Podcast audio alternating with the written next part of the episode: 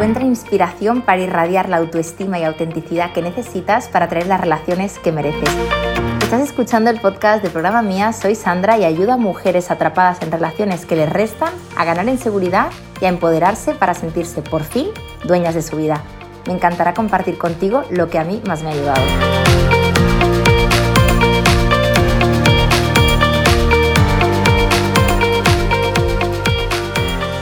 ¿Sabes la de veces que Vero se había repetido a sí misma? Yo esto nunca lo haría, yo nunca me metería en una relación con una persona que ya tiene pareja. Esto es la crónica de una muerte anunciada. Se lo había repetido cientos de veces. Además era una persona con ideas bastante claras, pero al final hay un refrán que dice nunca digas nunca y Vero lo pudo vivir en sus propias carnes. Así que poco a poco se fue fijando en Oscar, un compañero de trabajo que tenía una relación con eh, su pareja pues un tanto desgastada, monótona. Oscar vivía con ella desde hacía ya unos cuantos años y sí que es cierto que podía gozar de mucha comodidad, habían tenido pues unas épocas bonitas, eh, con mucho enamoramiento, con mucha pasión, pero bueno, esa convivencia, esos años, ese no cuidar esa relación había hecho que Oscar estuviera un poquito desencantado. Y Oscar sentía pues que esa mujer no le deseaba y de alguna manera no tenía las herramientas como para poder resolver ese conflicto con ella. Y lo que decidió Oscar es pues resolverlo de una manera paralela y sin darse cuenta poco a poco se fue fijando en Vero. Trabajaban juntos en diferentes departamentos, pero sí que es cierto que se veían cada día y podían hacer encuentros casuales a menudo y demás compartían compañeros en común con los que se iban de after work, con los que salían de vez en cuando, una cena, un café o lo que fuera, y ahí es donde poco a poco Vero y Oscar empezaron a fijarse el uno en el otro. Vero era una chica que estaba soltera y no tenía ningún tipo de compromiso y tenía ganas de tener pareja. Contra todo pronóstico empezó a tener una relación con él, se veían, pasaban cosas y bueno, al principio Vero con la cabeza muy fría, porque así era ella, era una persona que intentaba como racionalizarlo todo, se convencía de que no pasaría nada y de que eso era un encuentro casual, muy concreto, porque tenían un feeling más bien corporal, pero ¿Qué ocurría? Que con la continuidad de encuentros que se daban, Vero empezó a ablandar su corazoncito y el hecho de que él viniera a su casa y si tuviera que ir rápido y corriendo porque eran pasadas las nueve de la noche, le hacía sentir un poquito la secundona, porque en realidad lo era. Oscar tenía una relación que era la primera y era con esa mujer, lo que pasa que Oscar encontró en Vero un remanso de paz.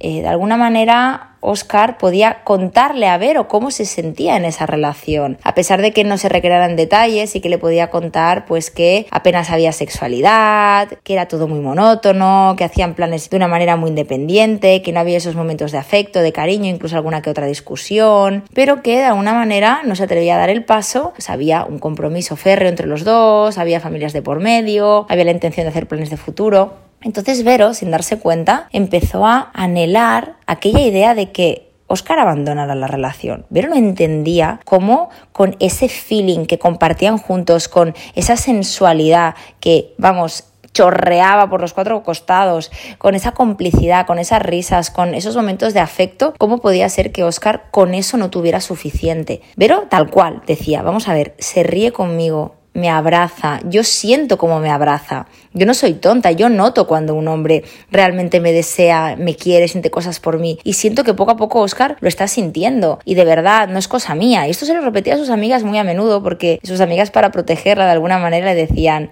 cuidado porque él no la va a dejar, cuidado porque él no la va a dejar. Pero de alguna manera fue ablandando su corazón, porque al final, cuando empiezas a acostarte una, dos, tres, cuatro veces con la misma persona, hay una complicidad, hay un feeling, hay un dejarse querer, un querer, un compartir, pues al final pasan estas cosas, ¿no? Entonces, fíjate que aquí hoy te quiero poner un poquito de luz a lo que ocurre cuando nos enganchamos a una persona que tiene pareja. Vero había intentado dejar a Oscar y poner tierra de por medio millones de veces. Además, Vero muchas veces se cabreaba y conectaba con ese enfado. Realmente era una situación de injusticia, ¿no? Ella no estaba haciendo su vida y de alguna manera la estaba paralizando por él. En realidad lo estaba haciendo por ella, porque ella seguramente había decidido de alguna manera darse un tiempo a ver si esa relación que tenía Oscar podía acabar o no y se podía decantar por ella. Fíjate que el argumento que se repetía una y otra vez Vero era ¿Cómo puede ser que, habiendo este feeling, habiendo este amor, esta pasión, estas ganas, estas risas, es que se nos pasan los minutos volando? ¿Cómo puede ser que aún así él no reúna la suficiente fortaleza como para separarse de ella? Aquí es importante que entiendas una realidad como un templo que a, a, lo mejor te cae como un chorro de agua fría, porque entiendo que si estás escuchando este podcast es porque has estado o estás en una situación parecida a la de Vero. Oscar encontraba en Vero un oasis. ¿Tú te imaginas en medio del desierto ir andando, sudando, con un calor que te mueres, agónico, con ganas de beber agua, que necesitas un soplo de aire fresco?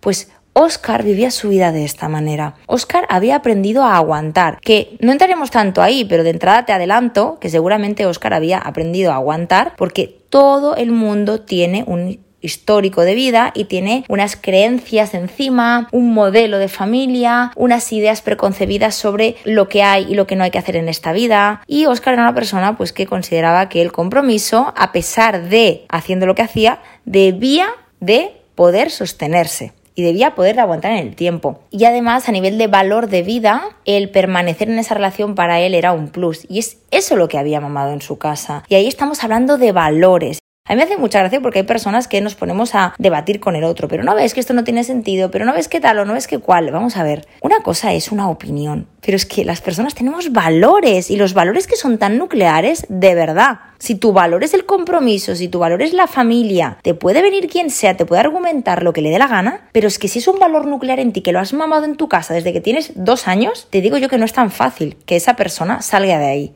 Porque seguramente tu valor es la libertad o tu valor es el mejorar día a día o el renovarte o eh, pues el crecimiento personal, pero para esa persona el valor es la familia el compromiso. Y a partir de ahí poco hay que hacer. Pero bueno, volviendo a lo que te decía, vamos a imaginarnos que Oscar está andando lastimoso por el desierto y de repente después de andar, andar, andar, andar, andar, andar, se encuentra con un oasis y ¡buah! de repente conecta con la energía femenina de Vero, el amor, los destellos de colores, la magia, el sentirse deseado, el desear, el volverse a sentir atractivo, el misterio, las ganas, es aquella parte más roja del amor, ¿no? Fíjate qué contradictorio, ¿no? Cuando estamos en la tesitura de la amante, de la persona que está fuera de esa relación consolidada, sentimos que cuanto más feeling o cuanto más deseo, cuanto más amor yo sienta hacia el otro y esa persona sienta hacia mí, más probabilidades va a haber de que esa relación acabe y esa persona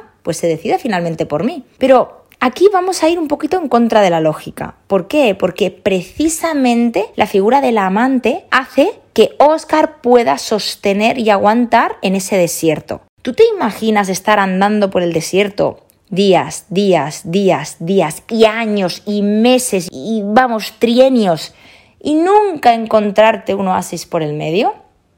Yo te digo que coges y abandonas. Porque las personas, fíjate, a nivel de valores podemos tener valores parecidos a lo que te comentaba antes. Familia, compromiso, lealtad, lo que tú quieras, me lo invento. Pero sí que es cierto que las personas aguantamos hasta un tope. Hay personas que de verdad tienen mucho aguante. Pero probablemente lo que no sabía Vero es que ella era la facilitadora de que Oscar pudiera permanecer en esa relación con su pareja. Si Oscar nunca se tomara un soplo de aire fresco, ¿Cómo crees que se podía sentir? Las personas a veces necesitamos de un tremendo malestar para movilizarnos, para conectar con el dolor, para darnos cuenta de, ostras, ¿qué narices hago aquí? Esto es insufrible. Cuando tú estás cada semana o cada tres días o cada quince días yéndote a ese oasis, retirándote a ese oasis y sintiendo esa magia, ese deseo, esa sexualidad, esa complicidad, ese feeling, ¿tú te crees que yo voy a tirar la toalla? Es muy probable que no, porque gracias a ese oasis, Oscar no acababa de conectar con el verdadero sufrimiento que probablemente le producía esa pareja o con esa sensación de ahogo, de hastío, de decir, tengo 38 años y parece que estoy viendo la vida de una persona que tiene 59, por decirte, ¿no? Entonces aquí sí que es importante que entiendas que muchas veces estamos RQR pensando o sintiendo que cuanto más movilicemos el corazón de ese chico o de ese hombre, más probabilidades va a haber de que ese hombre se decante por mí.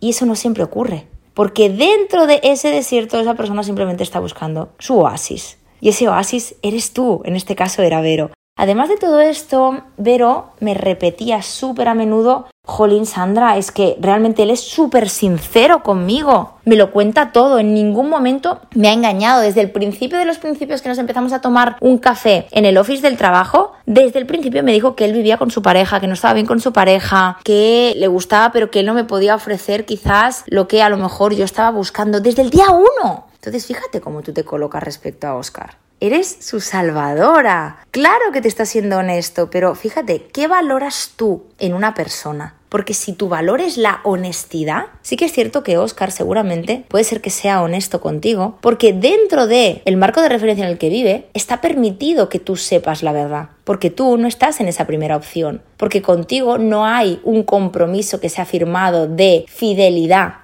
pero con esa persona con la que está, vamos a llamarla su mujer, está aplicando el mismo valor de honestidad, le está diciendo que se está acostando contigo, le está diciendo que se siente súper atraído por ti y que desea verte y permanecer tiempo a tu lado, mirándote a los ojos, riéndose, incluso que le apetece irse escapada contigo.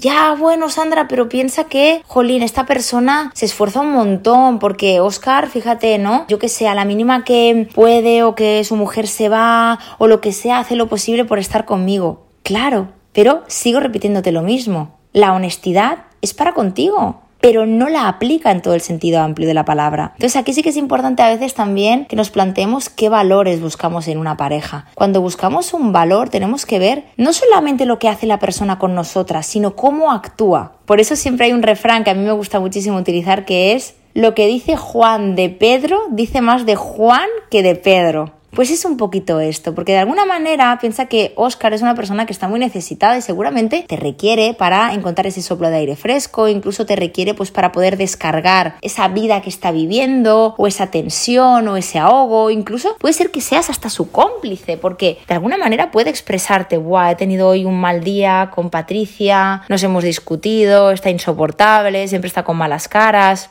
Entonces tú te refugias bajo él. Jolín, es que es súper honesto conmigo. Sí, pero ¿tú con quién descargas todo eso? Seguramente habrá momentos en los que harás con él, porque esto es lo que hacía Verónica también. Lo descargaba con Oscar le decía, oye, mira, estoy hasta las narices de que me expreses aquí todo lo que te pasa con tu mujer, pero es que no te das cuenta de que yo estoy en el otro bando, no te das cuenta de que cuando hacemos el amor y tú coges y te vas a tu casa, yo duermo sola y tú duermes abrazado a tu mujer. ¿Pero qué dices si yo no duermo abrazado a ella, si estamos fatal? Sí, pero aquí hay un tema. Y seguramente aquí te tienes que plantear la tesitura de quién te salva a ti. Porque tú tienes una vida por delante y tienes muchas probabilidades de encontrar una persona que sí que te elija como primera opción. Aunque Oscar delegue en ti esos momentos mágicos, tiernos, de seducción, de amor rojo, no te está escogiendo, te está escogiendo parcialmente. Y es ahí el gran secreto. Mientras Oscar tenga dos opciones, no le va a hacer falta renunciar a ninguna. Y no te explico esto para que decidas soltarlo, para que se decida por ti, porque eso también sería una estrategia, ¿no? Fíjate que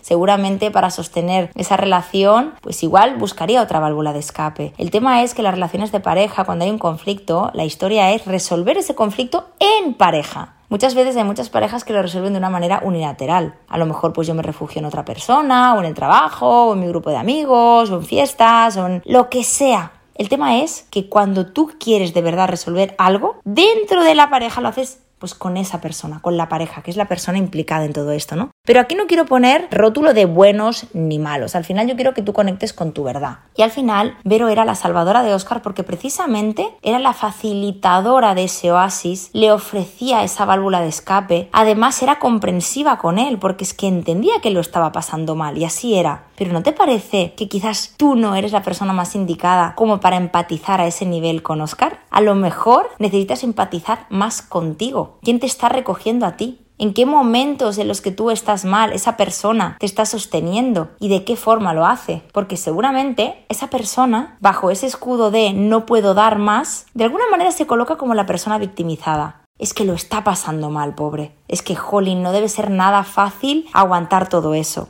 Pero recuerda algo, Oscar es un hombre hecho y derecho, que con todas sus facultades está decidiendo quedarse ahí. Y tú eres una mujer hecha y derecha que con todas tus facultades estás decidiendo quedarte ahí.